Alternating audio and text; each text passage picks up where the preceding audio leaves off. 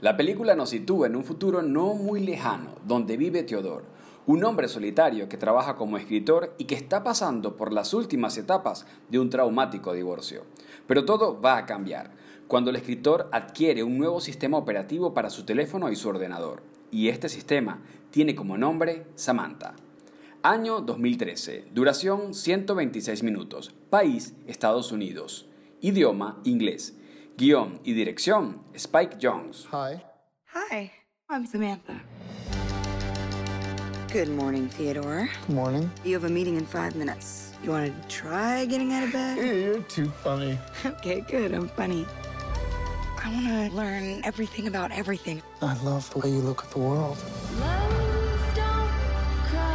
How long before you're ready to date? What do you mean? I saw in your emails that you'd gone through a breakup. Well, you're kind of nosy. So, what was it like being married? There's something that feels so good about sharing your life with somebody. How do you share your life with somebody? How are you? I guess I've just been having fun. You really deserve that. It's been a long time since I've been with somebody that I felt totally at ease with. Bienvenidos, bienvenidas a Sucedió en un podcast. ¡Ah! Yo quiero, yo quiero ¿Qué quieres? ¿Qué quieres? saber si vamos a formalizar este saludo así, tipo ¡ay! Todo el mundo celebrando al Sí, principio. Yo creo que puede ser, puede Sí. funcionar. Yo voto porque sí. Ok, Creo que puede funcionar y además que sé que esta película a mucha gente le robó el corazón, eh, les hizo atravesar los 27 estados emocionales posibles, habidos y por haber, y es algo que se disfrutó, una cinta, un regalo, creo yo, desde todos los puntos de vista, Her, una obra maestra del director, bueno, el director, realizador, Escritor. escritor de revista, pasó hasta por Jackass, imagínate tú, un- uno no, no sabe la dimensión de Spike Jones, los talentos del mundo. Re polifacético el tipo. Sí, sí, sí, sí, esposo de Sofía Coppola, una boda de 2 millones de dólares, ha hecho de todo. Hair. Sí. Andrea, por favor, danos tu opinión de Hair. Mira, eh, yo voy a empezar precisamente con lo que a mí me cautivó en el primer segundo, que yo dije, bueno, esto es lo que tengo que ver, que fue el póster. Antes de ver tráiler, antes de saber nada de la película, mucho menos, no sé, o sea, no había leído nada y simplemente un día me vi el póster enfrente de mí, ese color fucsia, potente, esta cara de Joaquín Phoenix Esos en ojos. extremo close-up, con bigote, y yo dije, esto no sé qué es, pero esto es algo que tengo que ver, o sea, inmediatamente. Te dio feeling el póster. Me dio, me transmitió, es algo, o sea, hay una composición dentro del póster, nada más, imagínate, que sí, que me empujó a buscar, a, Sí, tú a sabes ver. que, que pasa mucho con las películas que algunas veces te dan un tráiler, wow, que tú dices, tengo que verla, la ves y bueno, pasa otra cosa.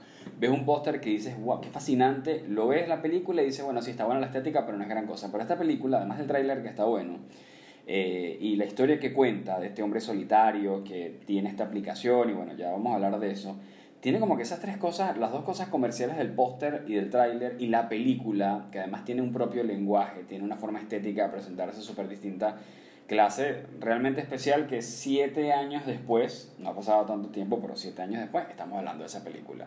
Señora Marichuy, María Los Ángeles del Corral, Mira, eh, hay tantas cosas que hablar de esa película. ¿Por dónde, ¿Por dónde empezar? Muy bien lo del póster. Los colores que se utilizaron en esta película, algunas cosas que estuve leyendo, fue que quisieron utilizar una paleta de colores cálidos para hacerla cercana, no solamente a esta época, sino hacerla una película íntima. De hecho, las fotografías en esos pa- paisajes suburbanos, si, te pones, si nos ponemos a analizar, resulta que la, la mayor composición de colores acompañaba a Joaquín Phoenix como Theodore en un viaje solitario. Siempre, siempre en la fotografía, cuando vemos un paisaje suburbano, es porque él está haciendo alguna caminata solitaria y está buscando un sentimiento que va acompañado con los colores en esa composición. O sea, todo está recontra pensado. Sí. Recontra pensado. Esta película particularmente, cada vez que la veo me deja un hueco emocional impresionante. esta la terminaste de ver, la pudiste terminar de ver. Sí, Obligada. Sí, no, no, esta la terminé de ver. La primera vez que la vi me atrapó completamente, pero el hueco emocional en el que me dejó fue Dios mío, esto no está lejano a lo que estamos viviendo hoy en día. Y la segunda vez que la vi, eh, me llevó a, más que nada, una, yo no, sino a pensar en que la película gira en torno a una crisis existencial que se desarrolla en temas filosóficos de lo que no se puede escapar nunca uno. Sí. Entonces es como, Dios mío, es completamente emocional esta película. Completamente, partiendo desde la mirada de Joaquín Phoenix, siempre. No, Así yo- esté despertándose. No me interrumpas, Andrea. Mentira. Así esté despertándose, así esté viendo la computadora, así esté hablando con, con su amiga, así esté hablando con, con el, sistema operativo. La mirada de Joaquín Phoenix lo es todo en esta película. Yo creo que esa mirada, a ver, él como actor es demasiado talentoso, lo hablamos en una oportunidad, eh, pero sabe cómo, cómo transmitir emociones, definitivamente, cómo sonreír, cómo, cómo capturar la esencia de lo que está pasando el personaje. Y yo creo que es una película que te invita a acompañarlo a él en ese viaje, ¿no? Porque él en la cinta está atravesando un divorcio que mira paradójicamente de, su, de su actual esposa, de Rodney Mara, es su esposa en la vida real, pero está, está atravesando ese, mm, ese divorcio y, y un estado que, bueno, no, no es fácil para nadie, supongo, ¿no?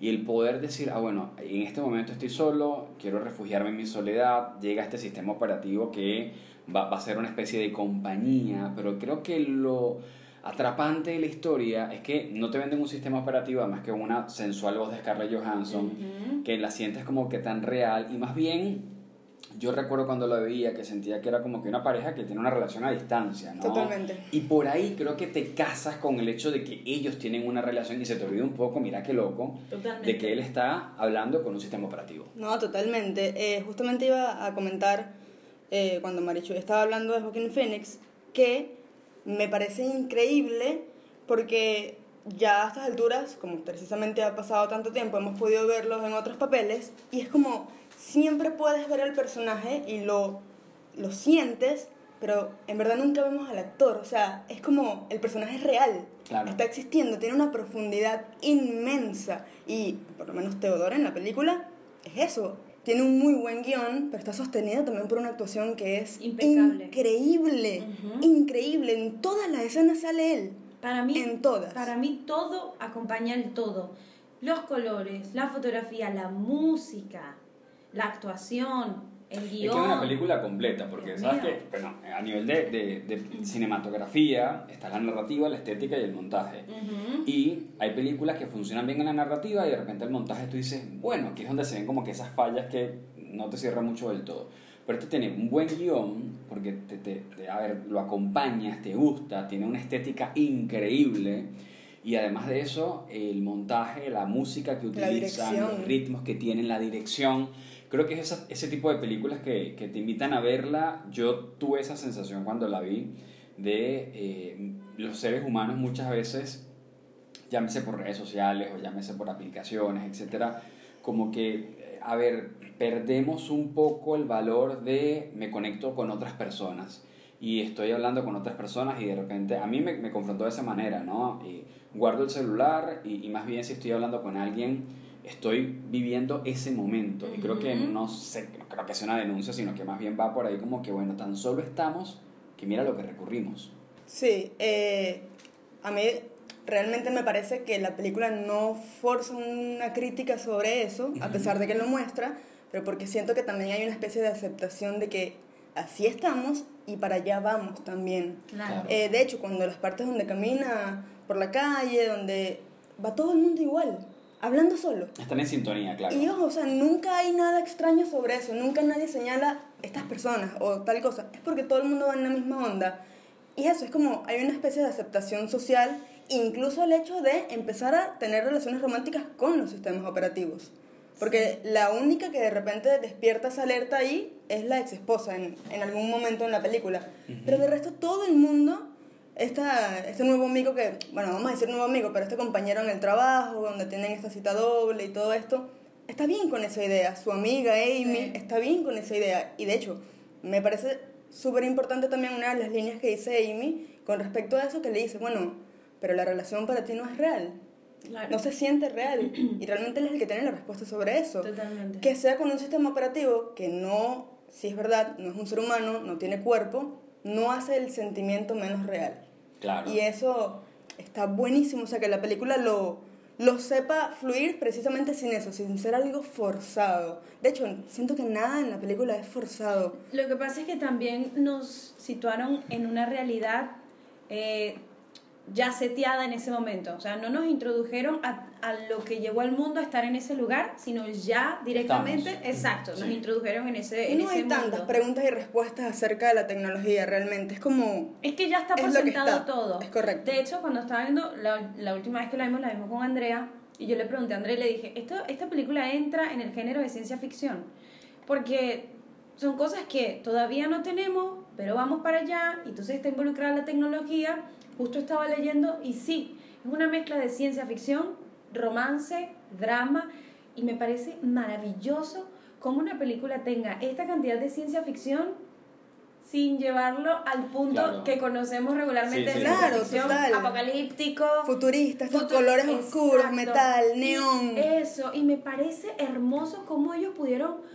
llevarnos, eh, no hacerlo lejano a nosotros, pero aún así hablar del futuro. Total. Y todo elemento nos lleva a eso. Todo elemento de, bueno, esta estética retro que también que manejamos ahora, pero eh, con, con todo este sistema operativo de inteligencia operativo, operativo de inteligencia artificial, en una de esas leí que ellos tenían la idea de colocar un holograma, pero decidieron dejar a la imaginación del espectador cómo luciría esa Samantha. Iba, sí, eh, en algún momento quería sacar justamente eso como a relucir, como la importancia de este recurso que, que, que utilizan, que es precisamente la imaginación de cada quien. Porque para mí una de las mejores escenas es precisamente donde nos llevan al negro en la parte sexual. Exactamente. Es- Donde te solo están- quedan las voces. Y te están, y, y ojo, o sea, te están llevando a un plano donde ellos pueden coincidir y uno mismo es espectador de eso. Y a nivel sensorial, o sea, Ujú. uno es capaz de decir, están juntos. Totalmente. Están juntos, sí están, se están sintiendo, están, no sé, compartiendo todo eso. Y, y eso, es como una pantalla negra, ¿sabes? Es Yo, increíble. yo creo que tiene la, la grandiosa habilidad, habilidad Jones de, de poder mostrar esa pureza en los sentimientos, ¿no? En el, en el enamorarse, porque, a ver, eh, no es sencillamente esta aplicación o este sistema operativo que te responde de forma automática y que puede empatizar o que puede ser eh, cercana. No, es, es, tú puedes ver realmente lo más noble del ser humano eh, en ambos personajes, en el de Samantha Claro. y en el de Joaquín Phoenix, con, Theodore. donde. Theodore, donde abre su corazón y donde apuestas que le vaya bien en ese sentido y te despegas totalmente y, y creo que coincidió con, con lo que planteas, el director nos llevó a un escenario donde ya esto es real, donde pasa, donde Sí, ya es la cotidianidad. lo naturalizamos. Sí, sí. Ahora, yo les pregunto, sin ánimos de polemizar con respecto a eso, ¿sienten que esa realidad en el futuro puede ser una realidad tangible de... Completamente. Para mí es algo que no que no está ni lejano ni tampoco va a ser utópico. O sea, sí, para mí sí va a pasar y puede pasar. De que una persona en el estado emocional capaz en el que se encontraba Theodore pueda enamorarse de un sistema operativo. La pregunta es, ¿estamos preparados nosotros para vivir con eso? O sea, ¿cuánto está avanzando nuestra mente? ¿Cuánto estamos abiertos a ese tipo de cosas? ¿Estamos o no de acuerdo con ese tipo de cosas? Para mí va a pasar. La Y bueno, y tecnología... también a preguntarse, ¿es sano o no eso? Porque el ser humano está en sociedad, en interacción con otros seres humanos. Podemos empatizar, sí, con Sí. mascotas, etcétera, todo está muy bien. Pero realmente lo- los procesos sociales se dan de un ser humano a otro ser humano. De hecho, y de pero- cierta forma la, la- la- la- el sistema operativo intenta es suplantar a un ser humano. De hecho, la última escena refuerza la importancia también, perdón. Andrea quiere hablar. Gente, Estoy levantando la mano para poder levantando la mano participar. hace 27 minutos. Perdón, perdón. Pobrecito. No, no, para nada, no. Quiero decir que precisamente con esa última escena sí. es, es perfecta porque es todo lo como empieza la película. Es la primera escena después de un viaje totalmente del personaje. Es decir, la película abre con Theodore escribiéndole una carta a un Sí. tercero, es decir, su trabajo, sentado solo en un cubículo cerrado por todos lados y termina con un Theodore escribiéndole una carta a su ex esposa, que es la única carta que escribe él para él en toda la película, en un rascacielos, en el techo del rascacielos, con un horizonte infinito, acompañado de Amy, Sí. es decir, ya no está solo, y sin el uso de él, precisamente de la tecnología. Totalmente. Está simplemente como, ¿sabes? Con esa reflexión y con esa compañía del momento. Es que para mí esa película no habla solamente de amor, sino de evolución personal. Y justo lo hablábamos ayer, cómo el proceso de una persona te lleva a evolucionar. Y, Transito por eso, y es válido. Claro, pero lo- a lo que voy es, por ejemplo, él estaba en pareja con, con su ex esposa, no me recuerdo el nombre. Catherine. Catherine, Ajá. Estaba en pareja. Resulta que Catherine evolucionó como persona y sintió que él estaba quedándose atrás. Tuvieron eh, mm, diferencias en el matrimonio, por eso se separan. Él no entiende un par de cosas. A, a me- a medida que pasa la película, él está sintiendo todas estas emociones con Samantha, se da cuenta de un montón de cosas y logra evolucionar. Ojo, ya va que le pasa lo mismo con Samantha. Porque con Claro. Catherine, con Catherine, él también sintió que en algún punto empezó un distanciamiento porque había una evolución de uno de ellos y él no podía ponerse a ese ritmo. exactamente. Entonces le, va- le pasa básicamente lo mismo. Ahora, ¿bajo qué condiciones estaba con Catherine y bajo cuáles también estaba con Samantha? Totalmente. Que con Samantha pudo internalizarlo, pudo procesarlo, pudo aceptarlo. Claro. Y ojo, regresa a intentarlo. Y ahí es donde yo digo que, más allá de que se enamoró de Samantha, es una historia de amor, porque el amor prevaleció por encima de esa evolución y se dio cuenta que podía estar junto con alguien a pesar de esa evolución. Ahora, ¿hasta qué punto Samantha no es también una especie de conciencia? Es que cuando, Porque- se- cuando arma el, el, ¿cómo es que se llama? Cuando le da inicio el sistema operativo, ella en una línea le dice, yo soy prácticamente tú. Claro, viste que es esta voz que le habla sobre cosas que él sabe y que de repente no quiere confrontar, estas cartas del divorcio, y lo que hace ella es básicamente empujarlo a eso, a una organización, a un orden, a ser un poco mejor, a, a atreverte a lo que no te habías atrevido antes. Totalmente. Y eso también le despierta a él todo esta, este nuevo descubrimiento, no solo de ella, sino también de, de hasta dónde está llegando él. De hecho, la primera vez que vemos sonreír a Theodore en la pantalla fue cuando comienza a hablar con Samantha. Total. Que se conocen. Es la primera vez que se le ven los dientes a ese hombre. Es que, a ver, yo, yo creo que eh, en ese sentido ves el proceso evolutivo de lo que le está pasando a Teodoro, al personaje, y dices, bueno, viene de, de este trama tan amargo, del trauma del divorcio, y viene a ser como ese bálsamo el hecho de, de que, por ejemplo, cuando le preguntaba, no sé, ¿cómo te fue hoy? ¿Y cómo te sentís con esto? Y, y cuéntame. Y creo que finalmente el ser humano eh, busca eso, ¿no? Es decir, alguien que se puede interesar por, por lo que estás pasando, que te pueda escuchar, cuáles son tus cosas. Eh, creo que el mayor conflicto es cuando ya le dice antes de esta parte del plano sexual como que, bueno, quiero sentirte, quiero eh, eh, ya, ya, ya, ya pasar esa instancia donde el ser humano necesita el roce del otro Sí. ser humano.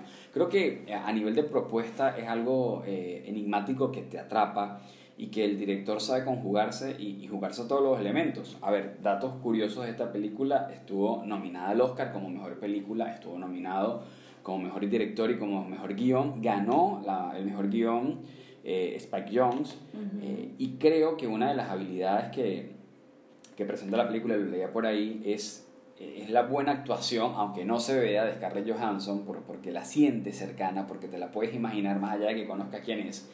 Y sobre todo que vi a alguien que vio la película doblada a- al- al español, pero al sí. español así castizo, y decía, no, nada que ver, que sentía que en ese, de esa manera la actuación de ella sí se veía mermada Ay, por un doblaje. Porque hay películas que nos parece que el doblaje está buenísimo, Sí. pero nada como la versión original, creo No, yo. claro, no, los matices de verdad de la voz de Scarlett Johansson son otra cosa. O sea, es, es, es otro personaje, de verdad. Así no esté presente, uno termina como de llenar ese espacio.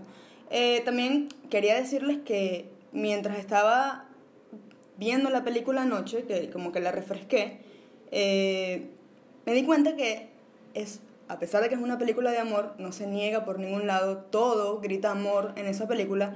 También es una película sobre la separación, porque el personaje principal pasa por dos separaciones, y no solo él, sino que también su amiga, Amy, incluso pasa por otro tipo de separación con, una, con su expareja y con uno de los sistemas operativos también.